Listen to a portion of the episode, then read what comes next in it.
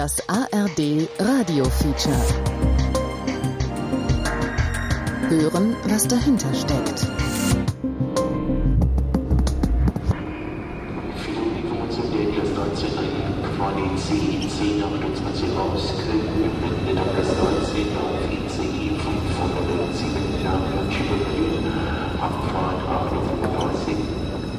Neues Kursbuch für die Bahn. Ein Feature über Mobilität und milliardenschwere Investitionen. Von Egon Koch. Verspätungsalarm. Die App DB Navigator meldet sich auf dem Smartphone. Sehr geehrter Herr Koch, für Ihre gebuchte Verbindung haben sich Abweichungen ergeben. Ihre neue Verbindung ICE 507 nach Berlin fährt heute nicht wie geplant 8.20 Uhr von Hamburg-Altona ab. Nehmen Sie die S3 zum Hauptbahnhof. Abfahrt des ICE 507, dort 8.35 Uhr.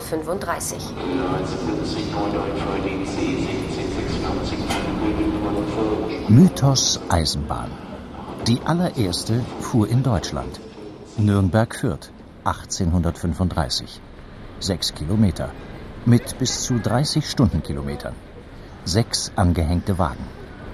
Eine Revolution damals. Industrie und Wohlstand, alles hat sich in Deutschland durch die Eisenbahn entwickelt. 1920 Gründung Deutsche Reichsbahn. In den 1930er Jahren das größte Unternehmen der Welt. Und heute? Abgehängt vom Auto. Was für ein Potenzial steckt noch in der Bahn? Starke Schiene, digitale Schiene, Deutschlandtakt.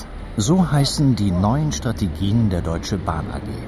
Damit will die Bahn fit für die Zukunft werden und die Bundesregierung ihren Klimaversprechen näher kommen. Deutschland hat sich zum Ziel gesetzt, seine Treibhausgasemissionen bis 2020 um 40 Prozent und bis 2050 um 80 bis 95 Prozent unter das Niveau von 1990 zu reduzieren. Defizite gibt es bislang vor allem im Verkehrsbereich. Was steckt hinter den Schlagworten? Wie erfolgversprechend sind die Pläne? Meine Recherchereise beginnt. Es ist die Zeit kurz bevor die Corona-Pandemie die Reisemöglichkeiten einschränkt. Vom Hamburger Hauptbahnhof geht es nach Berlin. Zwei Stunden braucht ein ICE für die Strecke.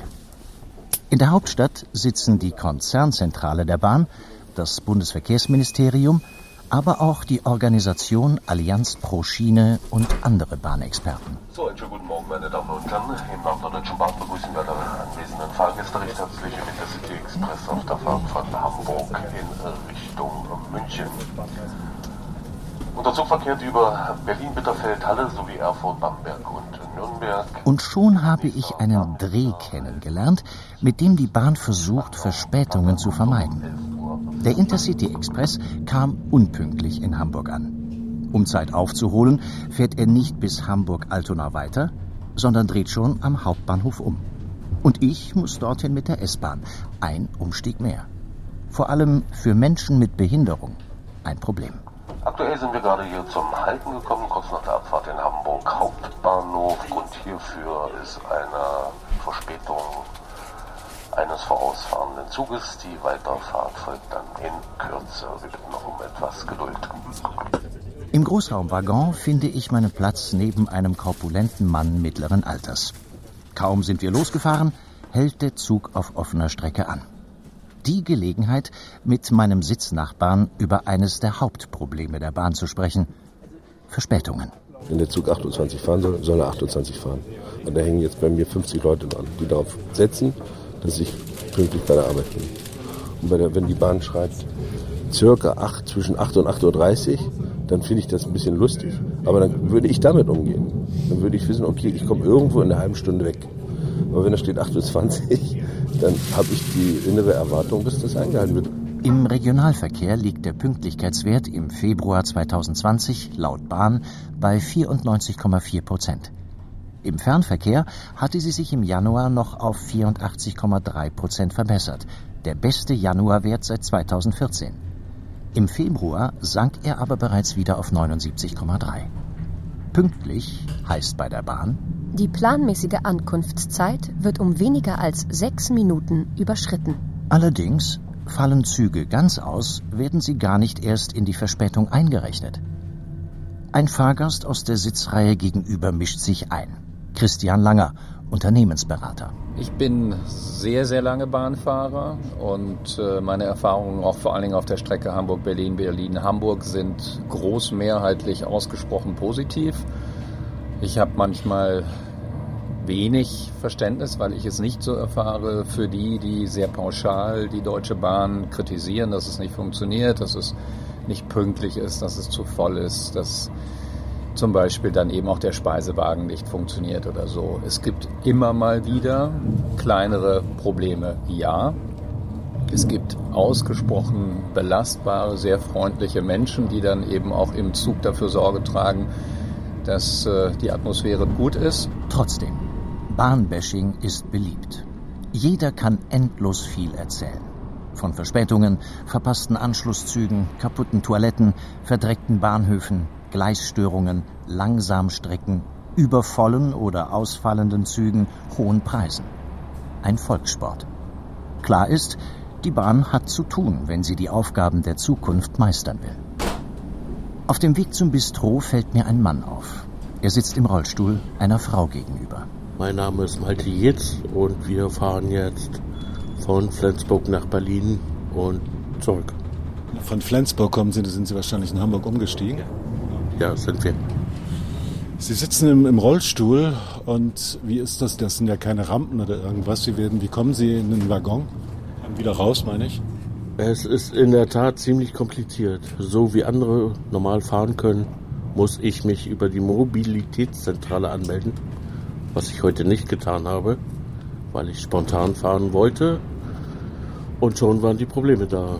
Malte Jietz und seine Begleiterin Jasmina Kaisen mussten einen Zug später nehmen. Das Regeln von dem behindertengerechten Fahren ist relativ kompliziert aufgebaut, weil die Deutsche Bahn einen externen Mitarbeiter dafür buchen muss, weil sonst die Rampe nicht bedient werden darf. Das darf nur der Mitarbeiter leider.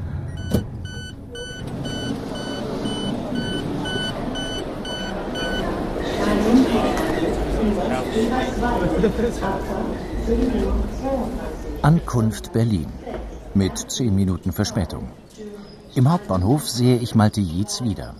Eine Mitarbeiterin der Bahn lässt den Rollstuhlfahrer mit einer fahrbaren Rampe vom Waggon auf den Bahnsteig herab. Danke. Kennen Sie sich hier aus? Ja. Alles klar, der Fahrstuhl ist da vorne. Dankeschön. Bitte. Das hat jetzt gut geklappt, ne? Ja, das hat jetzt gut geklappt, ja. Moment abgesprochen war Richtig. In, in Hamburg schon, ne?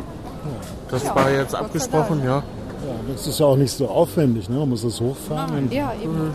Es ist eigentlich gar nicht viel, aber es ist halt sehr viel Aufwand für sowas Kleines, dass man das sonst selber machen kann. Wenn man da irgendwie Zugang zu hätte, wäre das gar kein Problem. Nur die lassen einen halt einfach nicht.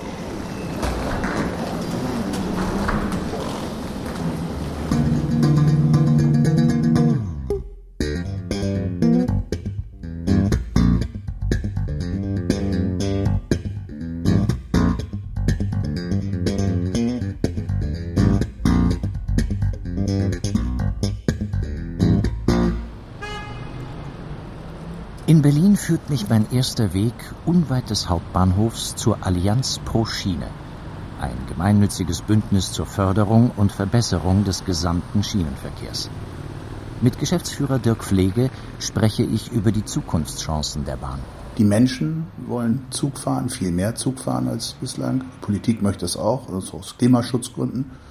Was uns jetzt auf die Füße fällt, allen zusammen auf die Füße fällt, ist die jahrzehntelange Vernachlässigung des Schienennetzes.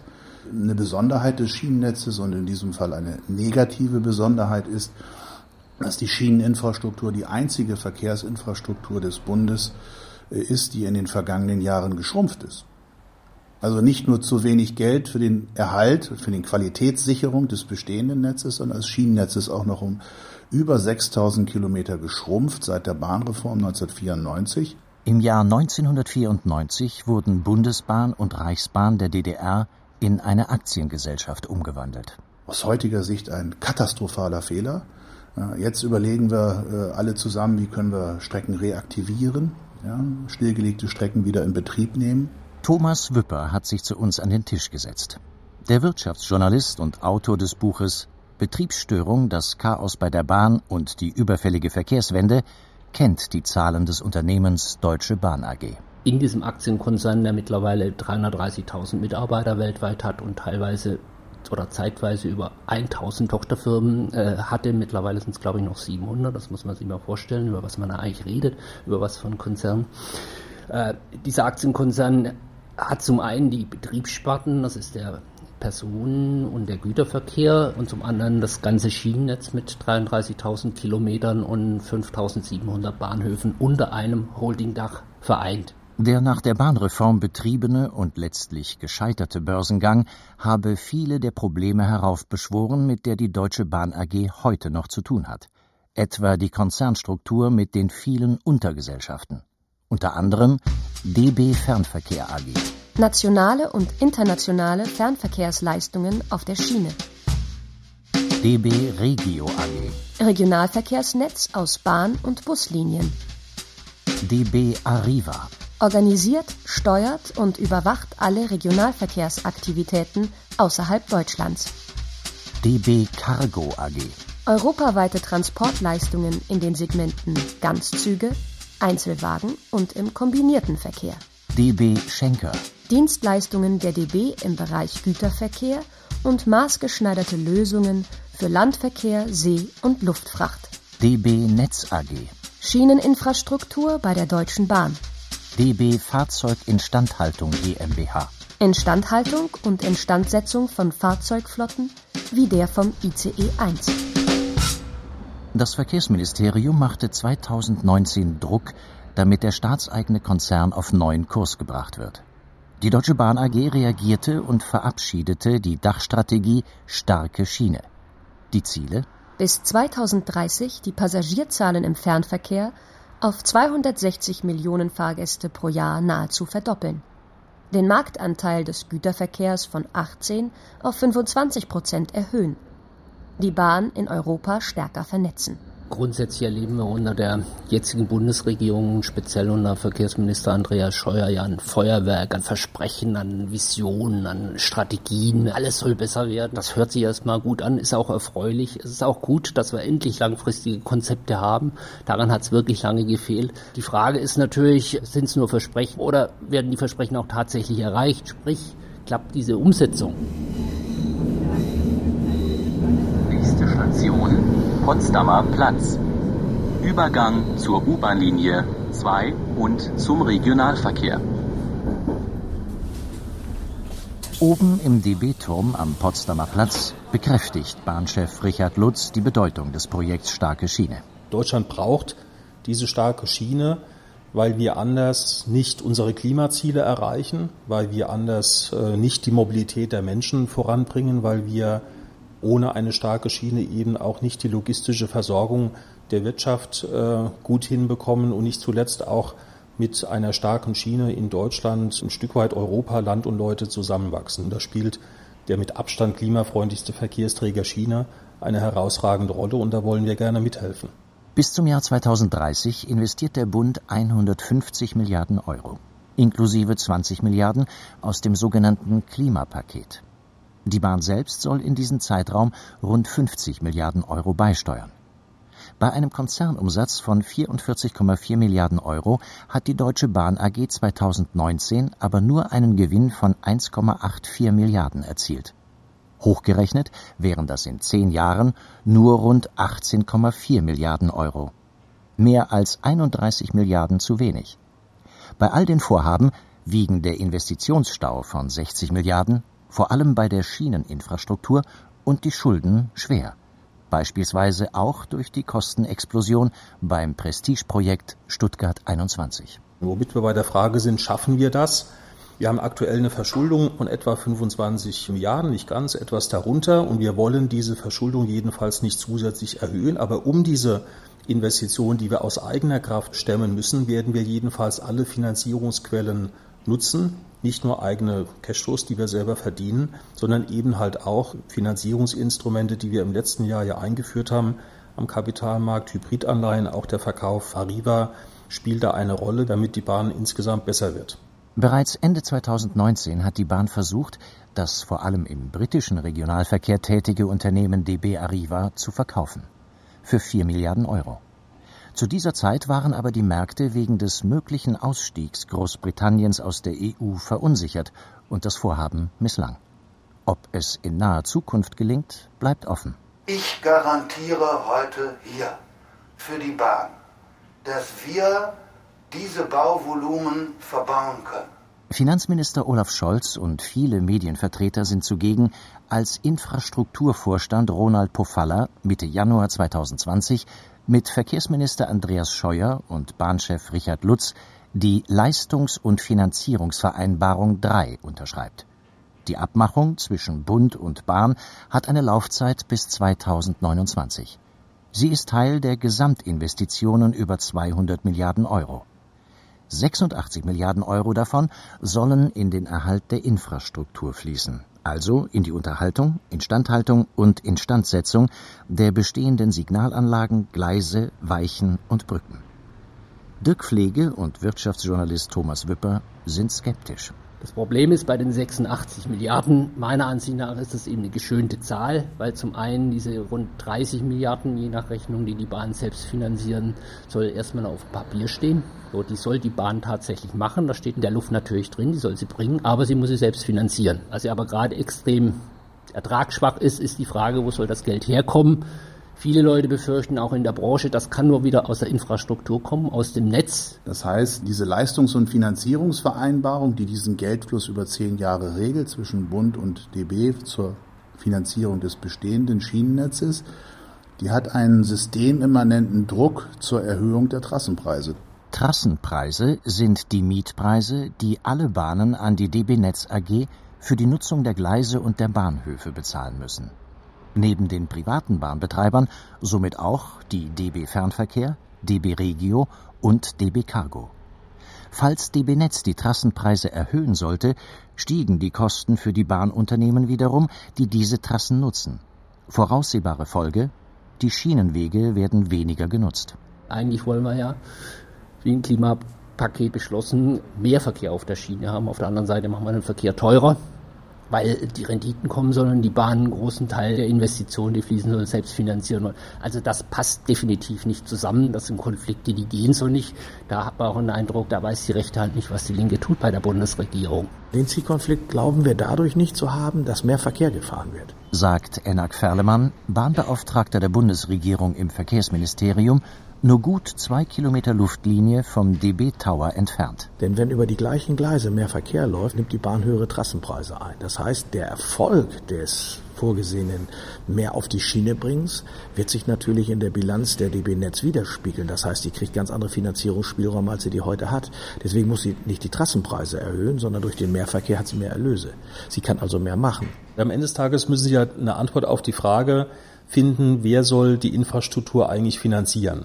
Richard Lutz, Vorstandsvorsitzender der Deutschen Bahn AG, spricht sich anders als Enak Ferlemann für eine Trassenpreiserhöhung aus. Die laufende Unterhaltung, Instandhaltung und Instandsetzung und der laufende Betrieb ist Sache des Infrastrukturunternehmens und muss dann eben über Trassenpreise und letztlich die Nutzer dieses Systems finanziert werden. Unbeantwortet bleibt die Frage, mit welchen Anreizen Politik und Bahn weitaus mehr Verkehr auf die Schiene bringen wollen.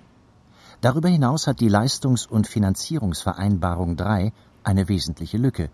Der nötige Aus- und Neubau von Schienenstrecken ist darin nämlich gar nicht geregelt. Absehbar ist jetzt schon, dass wir deutlich mehr Geld brauchen für den Neu- und Ausbau von Schienenwegen. Das ist gnadenlos unterfinanziert, was der Bund da in seiner Haushaltsplanung drin hat. Das reicht nicht einmal, um die Vorhaben des Bundesverkehrswegeplans 2030 zu finanzieren.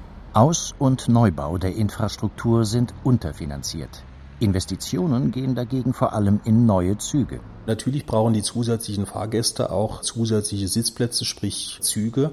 Und ich bin heilfroh, dass wir seit einigen Jahren ja eine Investitionsoffensive im Fernverkehr schon machen und alle drei Wochen beispielsweise ein neuer ICE zuläuft, sodass wir eben auch diese zusätzlichen Sitzplatzkapazitäten schaffen können. Die 260 Millionen Fahrgäste im Jahr 2030 im Blick will die DB bis 2026 rund 12 Milliarden Euro in ihre Fahrzeugflotte investieren, das meiste davon im Fernverkehr. Allein 137 Züge der neuen ICE 4-Reihe sollen kommen. Aber nicht alles läuft nach Wunsch. Im Januar 2020 verweigerte die Deutsche Bahn dem Hersteller Bombardier wegen technischer Mängel die Abnahme von 25 neuen doppelstöckigen IC-Zügen im Wert von 400 Millionen Euro. Man erwarte eine schnelle Behebung der Mängel durch den Hersteller und prüfe darüber hinaus rechtliche Mittel. So ein Sprecher der Bahn zum Stand der Dinge. Das große Nadelöhr, der große Engpass bleibt aber die Infrastruktur. Und die Infrastruktur ist jetzt schon dramatisch überlastet in den großen Bahnknoten wie Köln, Hamburg, Frankfurt, München. Passt ja jetzt schon fast kein zusätzlicher Zug in den Spitzenzeiten, also in den Hauptverkehrszeiten mehr auf die Gleise. Da ist die Frage, wie soll das funktionieren? Nicht wahr? Wo sollen diese zusätzlichen Züge fahren? Richard Lutz gesteht ein, dass die Deutsche Bahn AG zu wenig Schienenstrecken und Züge hat, sieht aber dennoch die Möglichkeit, mehr Kunden zu gewinnen. Wir müssen nur immer zwei Dinge auseinanderhalten. Das eine Thema Kapazität und das andere Thema Attraktivität. Und dann, wenn es zusätzliche Impulse braucht, dann eben auch auf der Preisseite zusätzliche Attraktivität zu schaffen. Attraktivität durch günstigere Preise. Mein frühzeitig gekauftes Supersparticket Hamburg-Berlin, zweite Klasse, kostete 17,90 Euro anstelle von 19,91 Euro. Der Grund? Bundestag und Bundesrat hatten die Mehrwertsteuer für Fahrkarten im Fernverkehr ab Januar 2020 auf 7 Prozent gesenkt. Die Deutsche Bahn AG gab diese Verbilligung an die Kunden weiter. Zugfahren wurde dadurch attraktiver. Vor meiner Reise nach Berlin hatte der Hamburger Karl-Peter Naumann, Ehrenvorsitzender des Fahrgastverbandes Pro Bahn, den Erfolg solcher Preissenkungen noch relativiert. Günstigere Preise locken immer ein paar Fahrgäste an. Aber wenn man so ein bisschen hineinschaut in die Verkehrswelt, weiß man, dass es so Pi mal Daumen einen Teil der Fahrgäste gibt, die preissensibel sind. Es gibt einen Teil der Fahrgäste, die sind zeitsensibel und es gibt einen Teil der Fahrgäste, die sind qualitätssensibel. Und äh, nur an einer einzigen Stellschraube zu drehen, bringt keine Wende. Immerhin.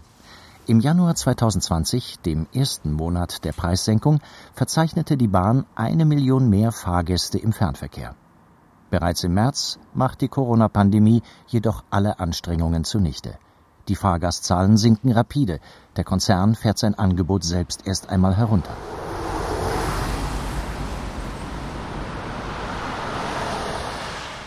Die Kernfrage bleibt aber. Ist die Deutsche Bahn AG eine gute Alternative zu Auto und Flugzeug? Die Bahn kann in dem jetzigen Zustand nicht den gesamten Autoverkehr ersetzen und nicht mal ein Teil davon. Im Personenverkehr haben die Bahnen einen Anteil in Deutschland von sieben, acht Prozent, je nach Rechnung mehr nicht. So, also der allergrößte Teil geht eigentlich über die Straße, ist Autoverkehr. Das ist im Personenverkehr so, im Güterverkehr ist es ein bisschen anders. Da sind es ungefähr 17, 18 Prozent, die die Bahn Anteil hat. Im September 2019 veröffentlichte die Bundesregierung ihr sogenanntes Klimapaket darin auch Maßnahmen, um den CO2-Ausstoß im Verkehrsbereich zu senken und die Bahn zu stärken. Das reiche aber bei weitem nicht aus. Die Bundesregierung ist so bahnfreundlich wie noch nie, aber sie ist noch bestenfalls in den Kinderschuhen, was die Verkehrswende angeht. Sie folgt immer noch dem überkommenen Mantra, man will alles gleichzeitig fördern. Man will den Lkw was Gutes tun, man möchte den Pkw Besitzern und Fahrern was Gutes tun. Das Mantra heißt Mobilität ermöglichen. Wenn man immer nur alles billiger macht und alles fördern will, dann braucht man sich auch über Staus und zunehmenden Verkehr nicht zu wundern. Dann hat man eben eine Explosion der Mobilität. Dirk Pflege von der Allianz Pro Schiene fordert genau wie der Berliner Verkehrsforscher Andreas Knie eine ehrliche Debatte über die tatsächlichen Kosten aller Verkehrsteilnehmer. Bei der käme heraus, dass der Autoverkehr indirekt subventioniert wird und der Staatskonzern Bahn im Verhältnis zu wenig Geld bekommt. Diese Kostenwahrheit im Verkehr, das ist, glaube ich, der zentrale Schlüssel, wenn wir wirklich eine moderne Verkehrspolitik haben wollen, dass wir mehr Marktwirtschaft in den Verkehr bringen, dass Fläche kostet im Straßenverkehr, dass die Wegenutzung bepreist wird, auch im Straßenverkehr, sei es beim Pkw, aber dann eben nicht mit der Flatrate und der Vignette, sondern kilometerabhängig, wie wir es beim Lkw haben, dass Umwelt- und Unfallfolgeschäden bei allen Verkehrsträgern Schritt für Schritt eingepreist werden. Und ich glaube, dann werden wir effiziente und auch kundengerechte Mobilitätsformen sehen. Man sieht jetzt beim ganzen Klimapaket, keiner ist auf die Idee gekommen, diese 9 Milliarden Euro Subventionierung, die wir jedes Jahr zahlen, damit der Dieselpreis nicht so teuer wird, äh, dass die in der Debatte war. Man hätte ja mit mir nichts, dir nichts, diese 9 Milliarden. Man hätte plötzlich keine Finanzierungsprobleme für alle anderen Pakete mehr haben können, wenn man einfach dieses Geld weggenommen hätte. Es ist keine Verkehrswende, es ist eine Kosmetik, weil man sagt, oh Gott, oh Gott, wir können nicht an das Auto. Denn wenn wir an das private Auto gehen, dann wählen die Menschen die AfD.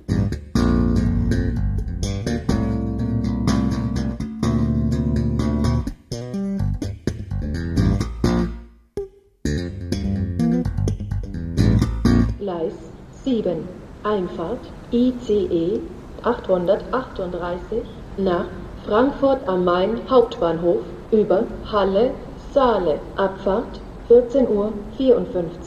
Vorsicht bei der Einfahrt. Weiter geht's. Am Bahnhof Berlin-Gesundbrunnen fährt der weißgraue ICE mit den roten Längsstreifen ein. Mein nächstes Ziel ist Halle.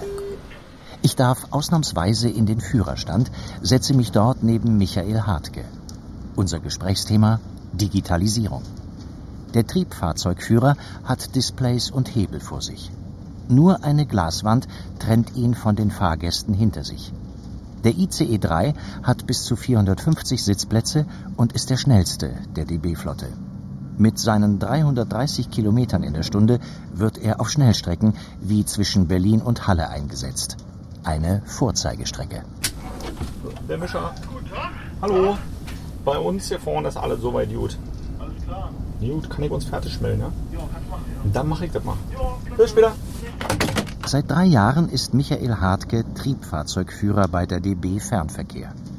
Ein kurzes Zwiegespräch mit dem Zugführer, der die Verantwortung für den ICE hat, und die Fahrt beginnt.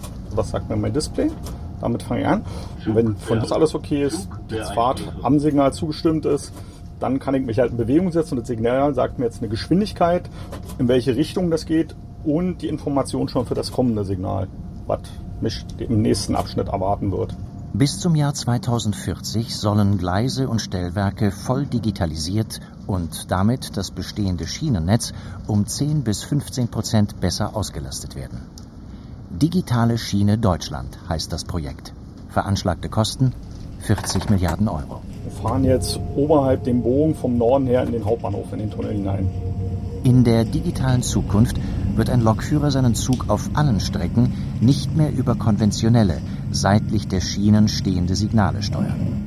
Mit dem europaweit einheitlichen Zugbeeinflussungssystem European Train Control System, kurz ETCS, bekommt er vielmehr die Fahrsignale direkt auf seinem Display angezeigt. Problem? Bislang gibt es das System nur auf wenigen Streckenabschnitten und europaweit ist es noch lange nicht einheitlich. Schließvorgang eingeleitet.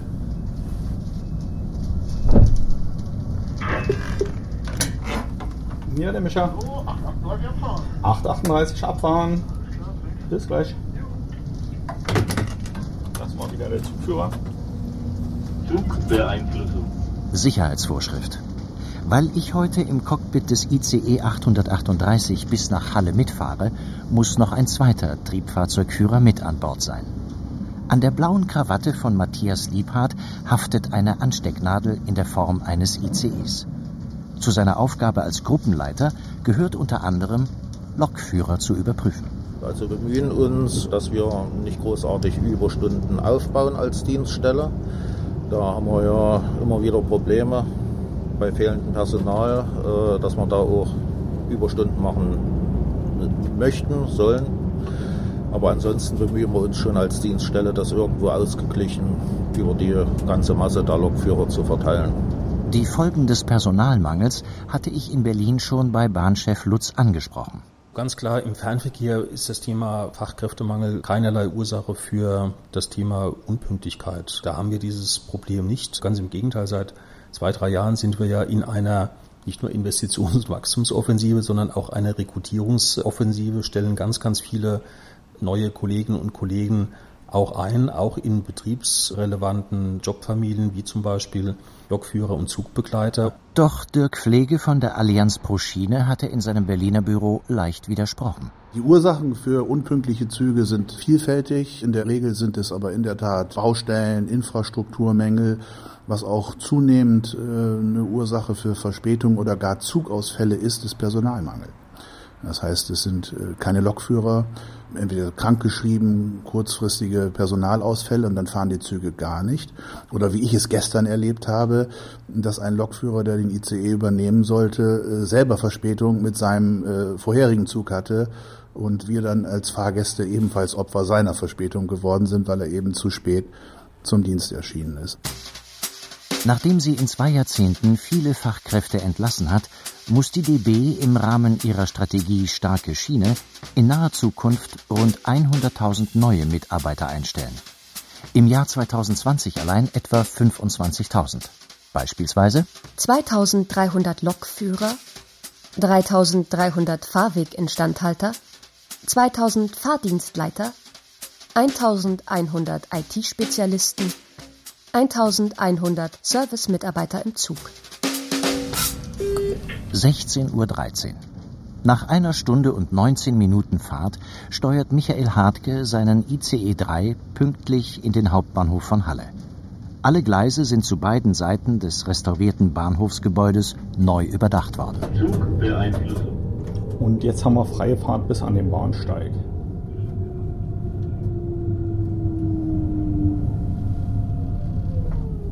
Und das machen wir halt gleich.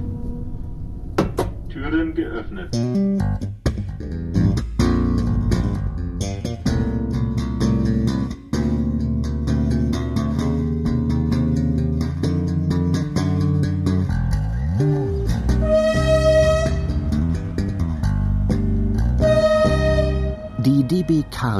Ist das Sorgenkind der Deutschen Bahn AG. 2019 machte das Tochterunternehmen mit seinen rund 28.000 Beschäftigten einen Verlust von 290 Millionen Euro, 100 Millionen mehr als 2018. Nordöstlich vom Hauptbahnhof Halle, am Rand der Bahnstrecke nach Berlin, betrete ich das Gelände, auf dem sich Gleise auf einer Fläche von rund 36 Fußballfeldern verzweigen. Ganz am Anfang stehen einige mit Holzstämmen beladene Waggons vor einem Prellbock. Wir befinden uns hier in der Zugbildungsanlage Halle auf einem Güterbahnhof, in dem bereits seit 1889 Rangierbetrieb auf diesem Gelände stattgefunden hat. Stefan Winkler leitet den Standort Halle mit seinen rund 700 Mitarbeitern. Wir haben ab Mitte 2014 diese Zugbildungsanlage modernisiert. Sie wurde direkt auf diese Bestandsanlage gebaut. Wir haben ein Investvolumen in Höhe von 195 Millionen investiert und selber nochmal Eigenmittel in Größenordnung von 38 Millionen erbracht.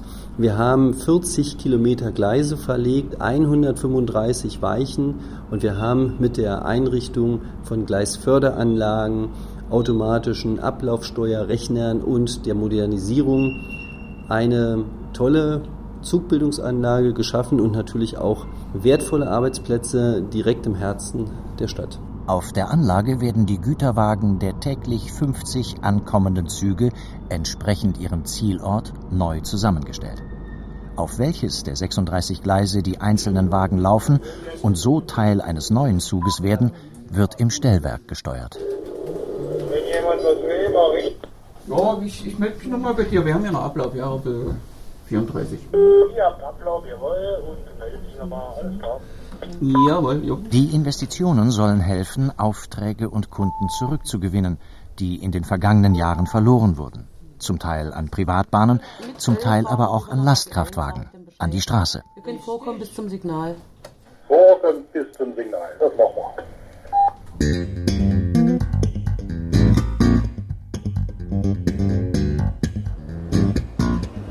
Hallo, ich habe eine Frage. Ich fahre 13.43 Uhr nach Hersbruck, rechts der Pegnitz. Jetzt sehe ich da zwei REs und jetzt ist die Frage, muss ich vorne hinten Das ist einsteigen? egal. Egal? Der teilt sich erst danach. Okay. Erstmal ist egal, einfach einsteigen. Gut, Dankeschön. Mit DB Regio fahre ich von Nürnberg aus eine Viertelstunde lang nach Hersbruck, rechts der Pegnitz. Im alten Bahnhofsgebäude hat Armin Götz sein Büro. Er ist Geschäftsführer der Internationalen Gesellschaft für Eisenbahnverkehr, einer privaten Güterbahn. Nach Statistischem Bundesamt haben die privaten Güterbahnen knapp 52 Prozent des gesamten deutschen Schienengüterverkehrs in der Hand. Das heißt, DB Cargo hat kontinuierlich Anteile verloren. Was machen die Privaten besser als die DB Cargo? Die Herangehensweise ist vielleicht, dass wir A, mit einer viel höheren Flexibilität arbeiten, mit einer höheren Einsatzbereitschaft dann arbeiten, wir immer nach Lösungen suchen dass wir den Kunden zufriedenstellen können. Ich glaube, da ist durch die Einbindung von einer DB Cargo in den großen Konzern ist denen die Beweglichkeit einfach nicht genommen worden. Sie sind jetzt mittlerweile das ungeliebte Kind im Konzern, logisch, Minus machen. Es ist auch verdammt schwer, heute Geld im Schienengüterverkehr zu verdienen. Das heißt, man muss eine sehr, sehr straffe Organisation haben. Das ist auch bei uns. Der Overhead ist sehr gering gehalten, weil sonst funktioniert es nicht. Karl-Peter Naumann hatte mir in Hamburg einen weiteren Grund für das schlechtere Abschneiden der DB Cargo genannt, den sogenannten Einzelwagenverkehr. Die Privaten fahren häufig Ganzzüge, nicht? Also wenn sie da im Hamburger Hafen einen Zug vollladen mit Containern und fahren den dann nach Berlin und den halben Zug weiter nach Dresden, dann ist das relativ kostengünstig zu machen. Wenn Sie natürlich jetzt jeden Waggon einzeln irgendwo zustellen müssen, das ist sehr, sehr kostenintensiv. Anders als die Privaten ist die DB Cargo dem Gemeinwohl verpflichtet. Sie muss auch kleine Aufträge annehmen, also auch einzelne Güterwagen auf die Reise schicken. Das ist zeitaufwendig und teuer. Im deutschen Güterverkehr haben alle Güterbahnen heute einen Marktanteil von rund 18 Prozent. Lastwagen transportieren 70 und die Binnenschiffe 8 Prozent der Güter. Der Rest wird über Pipelines befördert. Was tun, um den Marktanteil des Schienengüterverkehrs bis 2030 auf wenigstens 25 Prozent zu erhöhen? Der Bahnbeauftragte im Bundesverkehrsministerium, Enna Querlemann, hatte schon eine Maßnahme genannt. Das ist die Absenkung der Trassenpreise, also faktisch eine Halbierung der Trassenpreise. Armin Götz, Geschäftsführer der Internationalen Gesellschaft für Eisenbahnverkehr, hält dagegen. Der Trassenpreis ist immer noch sehr hoch im Vergleich zu der Straßenmaut von der Lkw. Ja. Straßenmaut ist gesenkt worden. Jetzt hat man gegengesteuert eben durch das Straßenförderungsgesetz für den Güterverkehr. Es lindert das Ganze ab, aber es wird nicht alleine den großen Effekt auslösen, dass die von heute auf morgen die Spediteure auf die Schiene gehen. Auch durch die Anschaffung neuer Frachtloks und Güterwagen, durch effizientere Organisation und Innovationen sowie mehr Personal soll die DB Cargo mehr transportieren und erwirtschaften. Das klingt alles gut, aber wie im Personenverkehr ist auch im Güterverkehr die Infrastruktur das Problem. Deutschland hinkt hinterher. Während beispielsweise in Österreich kräftig am Brenner Basistunnel gebaut wird, mit dem viel Verkehr nach Südeuropa auf die Schiene verlagert werden soll, hat die Bahn erst mit dem Trassenauswahlverfahren für die Zulaufstrecken begonnen. Die Neubaustrecke auf deutscher Seite kann frühestens 2038 fertig sein. Zehn Jahre nachdem der Brenner Basistunnel in Betrieb gehen soll. Aber auch im Kleinen hakt es. Wenn die Infrastruktur nicht dazu stimmt, dann funktioniert es nicht. Und ich sage mal, DB Netz hat ja ein Problem. Sie hat A, Stellwerksgenerationen aus mittlerweile fast zwei Jahrhunderten die heute noch äh, untereinander funktionieren müssen. Aber nicht nur das ist das Problem, sondern auch eine unterschiedlich arbeitende EDV. Ja, es ist nicht überall die neueste Windows-Version da und dass da eine schlechte Datenqualität vorherrschen tut, die dann ideale Dinge, die man eigentlich haben möchte, nicht so richtig funktionieren, das wird leider nicht so richtig erkannt.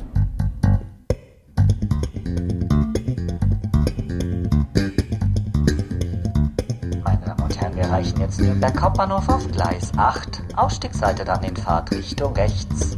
Exit on the right side. Zurück nach Nürnberg. Ein paar U-Bahn-Stationen vom Hauptbahnhof entfernt, im Stadtteil Hasenbuck, habe ich bei der DB Fahrzeuginstandhaltung einen Besichtigungstermin. Am Empfang reicht man mir einen orangenen Sicherheitshelm. Mit Kopfschutz und in Begleitung von Moritz Weitz, Projektleiter der ICE 1 Modernisierung betrete ich die große Halle.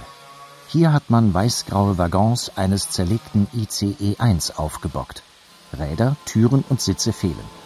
Es riecht nach Farbe und Metall. In der Halle wird geflext, gehämmert, geschliffen und gebohrt. Wir haben verschiedene Instandhaltungsprogramme für Triebzüge und in denen ist eben festgelegt, in welchen Intervallen die Fahrzeuge zu den Werken kommen sollen. Alle drei bis sechs Jahre kommen diese Fahrzeuge dann eben zu uns, wo sie einmal komplett auseinandergenommen werden und wo wir dann schauen, was dort auch alles gemacht werden muss und solche Themen. Neben den ICE-Waggons stehen Radachsen und Reihen von Türen. Die Türaufarbeitung wird eben auch hier bei uns im Werk direkt gemacht. Was machen wir hier? Wir machen eine Korrosionssanierung, schauen also die Türen an, wo sind rostige Stellen, die werden abgeschliffen.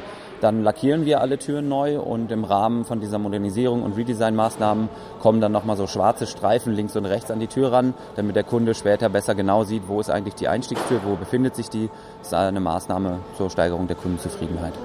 Seit 1991 rollt die ICE 1-Flotte durch Deutschland.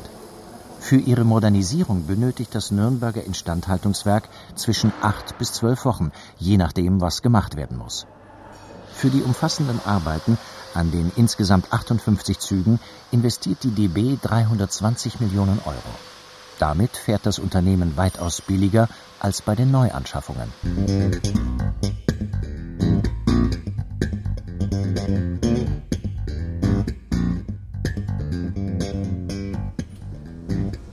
beachten Sie, wir machen eine kleine planmäßige Pause am Berliner Hauptbahnhof. Die planmäßige Abfahrtzeit dann erst um 10.30 Uhr. In Nürnberg treffe ich auch Matthias Feil. Er leitet bei DB Fernverkehr das Angebotmanagement, ist der Chefplaner für den Fernverkehr.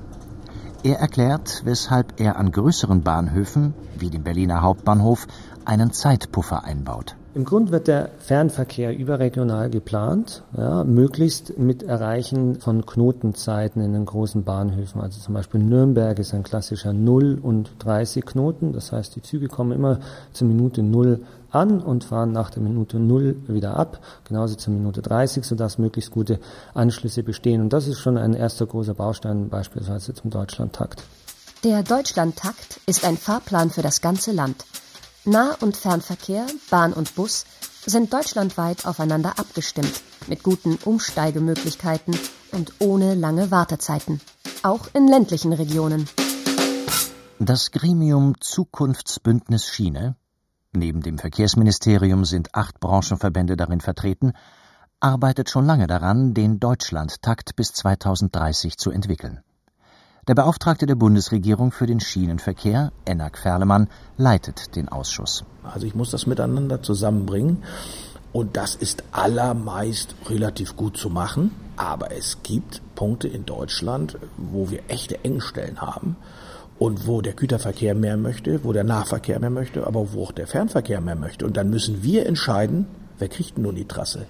Und das ist die vornehme Aufgabe jetzt, die wir haben. Im Grunde liegt eigentlich alles von der Grundkonzeption abgestimmt vor. Und jetzt müssen wir die Trassenkonflikte lösen, dass wir die Vertaktung des Systems hinbekommen. Im Fernverkehr spezifisch möchten wir mit dem Deutschlandtakt zum einen den ICE Halbstundentakt einführen, also zwischen allen großen Städten die ICEs im Halbstundentakt fahren lassen. Das ist dann schon so im Grund ein bisschen wie S-Bahn fahren zwischen den großen Metropolen. Ich gehe an den Bahnhof und nehme einfach den nächsten Zug. Wie will das die Deutsche Bahn verwirklichen? Immerhin gehören verpasste Anschlusszüge heute noch zur alltäglichen Erfahrung vieler Bahnreisender. Das wird eine Vielzahl von kleinen Maßnahmen sein. Sicherungstechnik umbauen, einen zusätzlichen Bahnsteig in einem Bahnhof, das Gleisvorfeld verändern, vielleicht ein paar mehr Überholgleise, Ausweichgleise, den ganzen Güterverkehr auf die Normgröße von 740 Meter langen Güterzügen umzustellen als Beispiel. Das sind kleinere Maßnahmen. Aber es wird auch einige größere geben, wie eben zum Beispiel die Strecke Hannover-Bielefeld oder Würzburg-Nürnberg, um mal zwei zu sagen, wo wir eben noch mehr fahren wollen, schneller fahren wollen und deswegen auch diese Infrastruktur brauchen, um dann auch den Deutschlandtakt nachher verlässlich fahren zu können. Zurück nach Hamburg. Der ICE 90 ist mit Tempo 300 unterwegs. Für die Ende 2017 in Betrieb genommene Schnellfahrstrecke zwischen den Hauptbahnhöfen von München und Berlin braucht er 3 Stunden 58 Minuten. Zwei Stunden weniger als früher. 230 Kilometer Teilstrecken der insgesamt 623 Kilometer wurden neu gebaut. Information zu ICE 800 nach Hamburg-Altona über Berlin Hauptbahnhof. Abfahrt 13.06 Uhr. Heute circa 30 Minuten später. Grund dafür ist eine technische Störung am Zug. Wir bitten um Entschuldigung. Auf der Rückfahrt von Nürnberg nach Hamburg steige ich in Halle um. Ein kalter Wind weht über den Bahnsteig. Die Fahrgäste finden nur notdürftig Schutz in gläsernen Unterständen. Zeit, den kaum aufzulösenden Widerspruch im Konstrukt Deutsche Bahn AG zu überdenken. Als Wirtschaftsunternehmen soll der Konzern Gewinn machen, vor allem über die DB Netz AG, also durch das Schienennetz, über die Trassenpreise. Die Deutsche Bahn ist nach dem Grundgesetz jedoch verpflichtet, dem Gemeinwohl zu dienen. Ich hatte meine Gesprächspartner in Berlin und Hamburg bereits nach Lösungsansätzen gefragt. Geschäftsführer der Allianz pro Schiene, Dirk Pflege. Ich finde eine Aktiengesellschaft bei der Infrastruktur in der Tat aus heutiger Sicht durchaus diskussionswürdig, weil die Deutsche Bahn steuert ihre Infrastrukturtochter DB Netz und damit auch der Bund steuert die DB Netz nach ganz marktüblichen Renditevorgaben. Ja, die sollen eine Rendite von sieben Prozent erwirtschaften im Schienennetz. Das Schienennetz ist geschrumpft in den vergangenen Jahren und das hängt auch mit diesem Renditedruck zusammen, mit diesem Anspruch, man soll viel Geld verdienen. Staatssekretär Ferlemann und Bahnchef Lutz sind sich einig, dass sie an beiden Aufgaben des Staatskonzerns festhalten wollen. Sowohl an der unternehmerischen Ausrichtung als auch an der Daseinsvorsorge. Aber im Verkehrsministerium gibt es erste Anzeichen, die Rechtsform der Deutschen Bahn AG zu hinterfragen, die von Fahrgastverbänden und Andreas Knie geforderte Bahnreform 2 ins Visier zu nehmen. Was man sich fragen kann, und das ist eine Diskussion, die jetzt wieder nach 25 Jahren Bahnreform aufkommt, soll man diese Trennung, die man automatisch hat zwischen den volkswirtschaftlichen Aufgaben, ein Netz bereitzustellen für alle und den ergebnisorientierten Aufgaben, Verkehr zu fahren, mehr trennen. Dazu wird es eine Kommission geben, der Bundesminister vorgeschlagen, wo auch die Oppositionsparteien dabei sind, genau wie die Regierungsparteien, wie auch alle Fachleute. Aber letztlich ist das die Kernfrage. Will ich integriert ein Konzern fahren oder will ich ihn mit einem Trennungsmodell fahren? Für beide Verfahren gibt es Beispiele in Europa. Man kann nur sagen, von allen europäischen Bahnen ist die DB die erfolgreichste. Karl-Peter Naumann, Fahrgastverband Pro Bahn. Das Thema Infrastruktur, also das Schienennetz, die Bahnhöfe, das ist sicherlich nichts, was man betriebswirtschaftlich sehen muss. Deswegen müsste eigentlich die Infrastruktur zumindest rechnerisch aus der RG herausgelöst werden und in eine, sagen wir mal, gemeinnützige GmbH überführt werden, in eine Gesellschaft, die eben dem Gemeinwohl dient und wo es darauf ankommt, was brauchen wir. Enak Ferlemann hat ein weiteres Problem ausgemacht. Die Konzernstruktur. Für den Bahnbeauftragten der Bundesregierung im Verkehrsministerium führt sie dazu, dass einzelne Sparten, wie etwa DB Netz und DB Fernverkehr, sogar gegeneinander arbeiten. Was bei der DB zu kritisieren ist, ist, dass ich für das deutsche System viel zu viele Untergesellschaften habe. Das ist nicht gut organisiert, denn dort habe ich sehr viele eigenständige Gesellschaften, die natürlich alle einen eigenen Vorstand oder eine Geschäftsführung haben, die ihre Interessen verfolgen. Die haben in der Regel sogar eigene Aufsichtsräte, die wiederum ihre Gesellschaft und die Ziele verfolgen und stärken wollen. Jede Sparte versucht sich zu optimieren, auch auf Kosten der anderen. Ist für DB Netz etwa eine Weiche nicht rentabel, legt sie sie still. Die Weiche bräuchte aber eventuell einen Regionalzug, um einen ICE vorbeifahren zu lassen. Weil die Weiche jetzt fehlt, wird der Schnellzug blockiert. Folge Verspätung. Deswegen ist es der Wunsch des Bundesverkehrsministeriums, dass es hier zu einem schlankeren Management kommt und zu einem klareren Durchgreifen von strategischen Überlegungen, dem sich dann alle diese Untergesellschaften auch beugen müssen und dem Ziel auch dienen. Und daran hat es in den letzten Jahren häufiger mal gefehlt. Und das sind Probleme, die man im System China hat.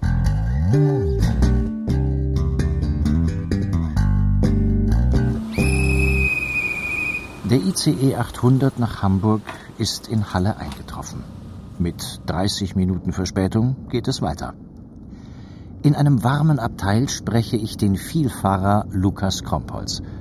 Was die Verspätung und ihren Grund angeht, ist er entspannt. Ich habe vom ICE aus ein bisschen gearbeitet und mag Zugfahren sehr gerne und äh, denke mir immer, 30 Minuten Verspätung im Auto sind eigentlich auch oft mal drin auf so eine lange Distanz und da beschwert sich niemand. Deswegen ist das für mich total noch im Rahmen. Lukas Krompolz fährt gern Bahn. Doch die Mehrheit der Deutschen setzt sich weiter lieber ins Auto. 2019 wurden mehr als 3,6 Millionen Pkw neu zugelassen. 5 Prozent mehr als 2018. Nur wenn Autofahren und Fliegen nicht mehr direkt und indirekt subventioniert und somit merklich teurer werden, hat die Deutsche Bahn eine Chance, meint Verkehrsforscher Andreas Knie.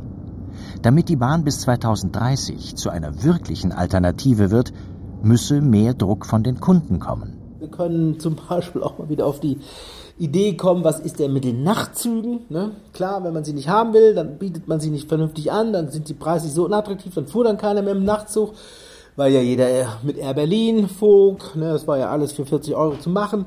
Jetzt ist es anders, wenn jetzt also die Leute sagen, ich will diese Dienstleistung haben, ich bin bereit mit meinem Geld diese Dienstleistung zu kaufen, denn ich kaufe meinetwegen Bahncard schon im Vorrat, damit ich diese Leistung schon habe, dann wird sich auch was tun. Und wir wünschen uns in der Tat, dass wir in relativ kurzer Zeit, und das könnten diese zehn Jahre sein, dass wir den Anteil der Schiene am Verkehrsmarkt von jetzt 5, 6 Prozent auf 12, 15 Prozent verdoppeln.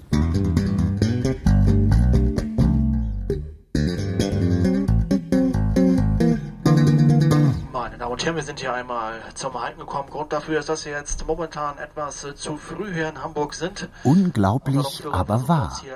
Der ICE 800 hat auf der Strecke von Halle nach Hamburg nicht nur die Verspätung von 30 Minuten aufgeholt, er ist sogar noch eine Viertelstunde schneller als geplant am Hauptbahnhof.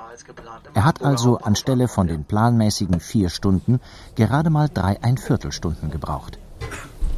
Nehmen wir das als Sinnbild. Die Deutsche Bahn AG liegt zwar momentan im Wettbewerb zurück. Durch das Coronavirus wird sie, wie die gesamte Wirtschaft, zurzeit zusätzlich stark ausgebremst. Doch sie kann wieder aufholen und kann am Ende mit einer verschlankten Konzernstruktur vielleicht auch Autos und Flugzeuge überholen. Und wenn sie dann noch barrierefrei für Menschen mit Behinderungen wird, hätten wir ein Happy End. So, meine Damen und Herren, unsere Fahrt hat sich jetzt hier fortgesetzt. Wir werden dann äh, voraus.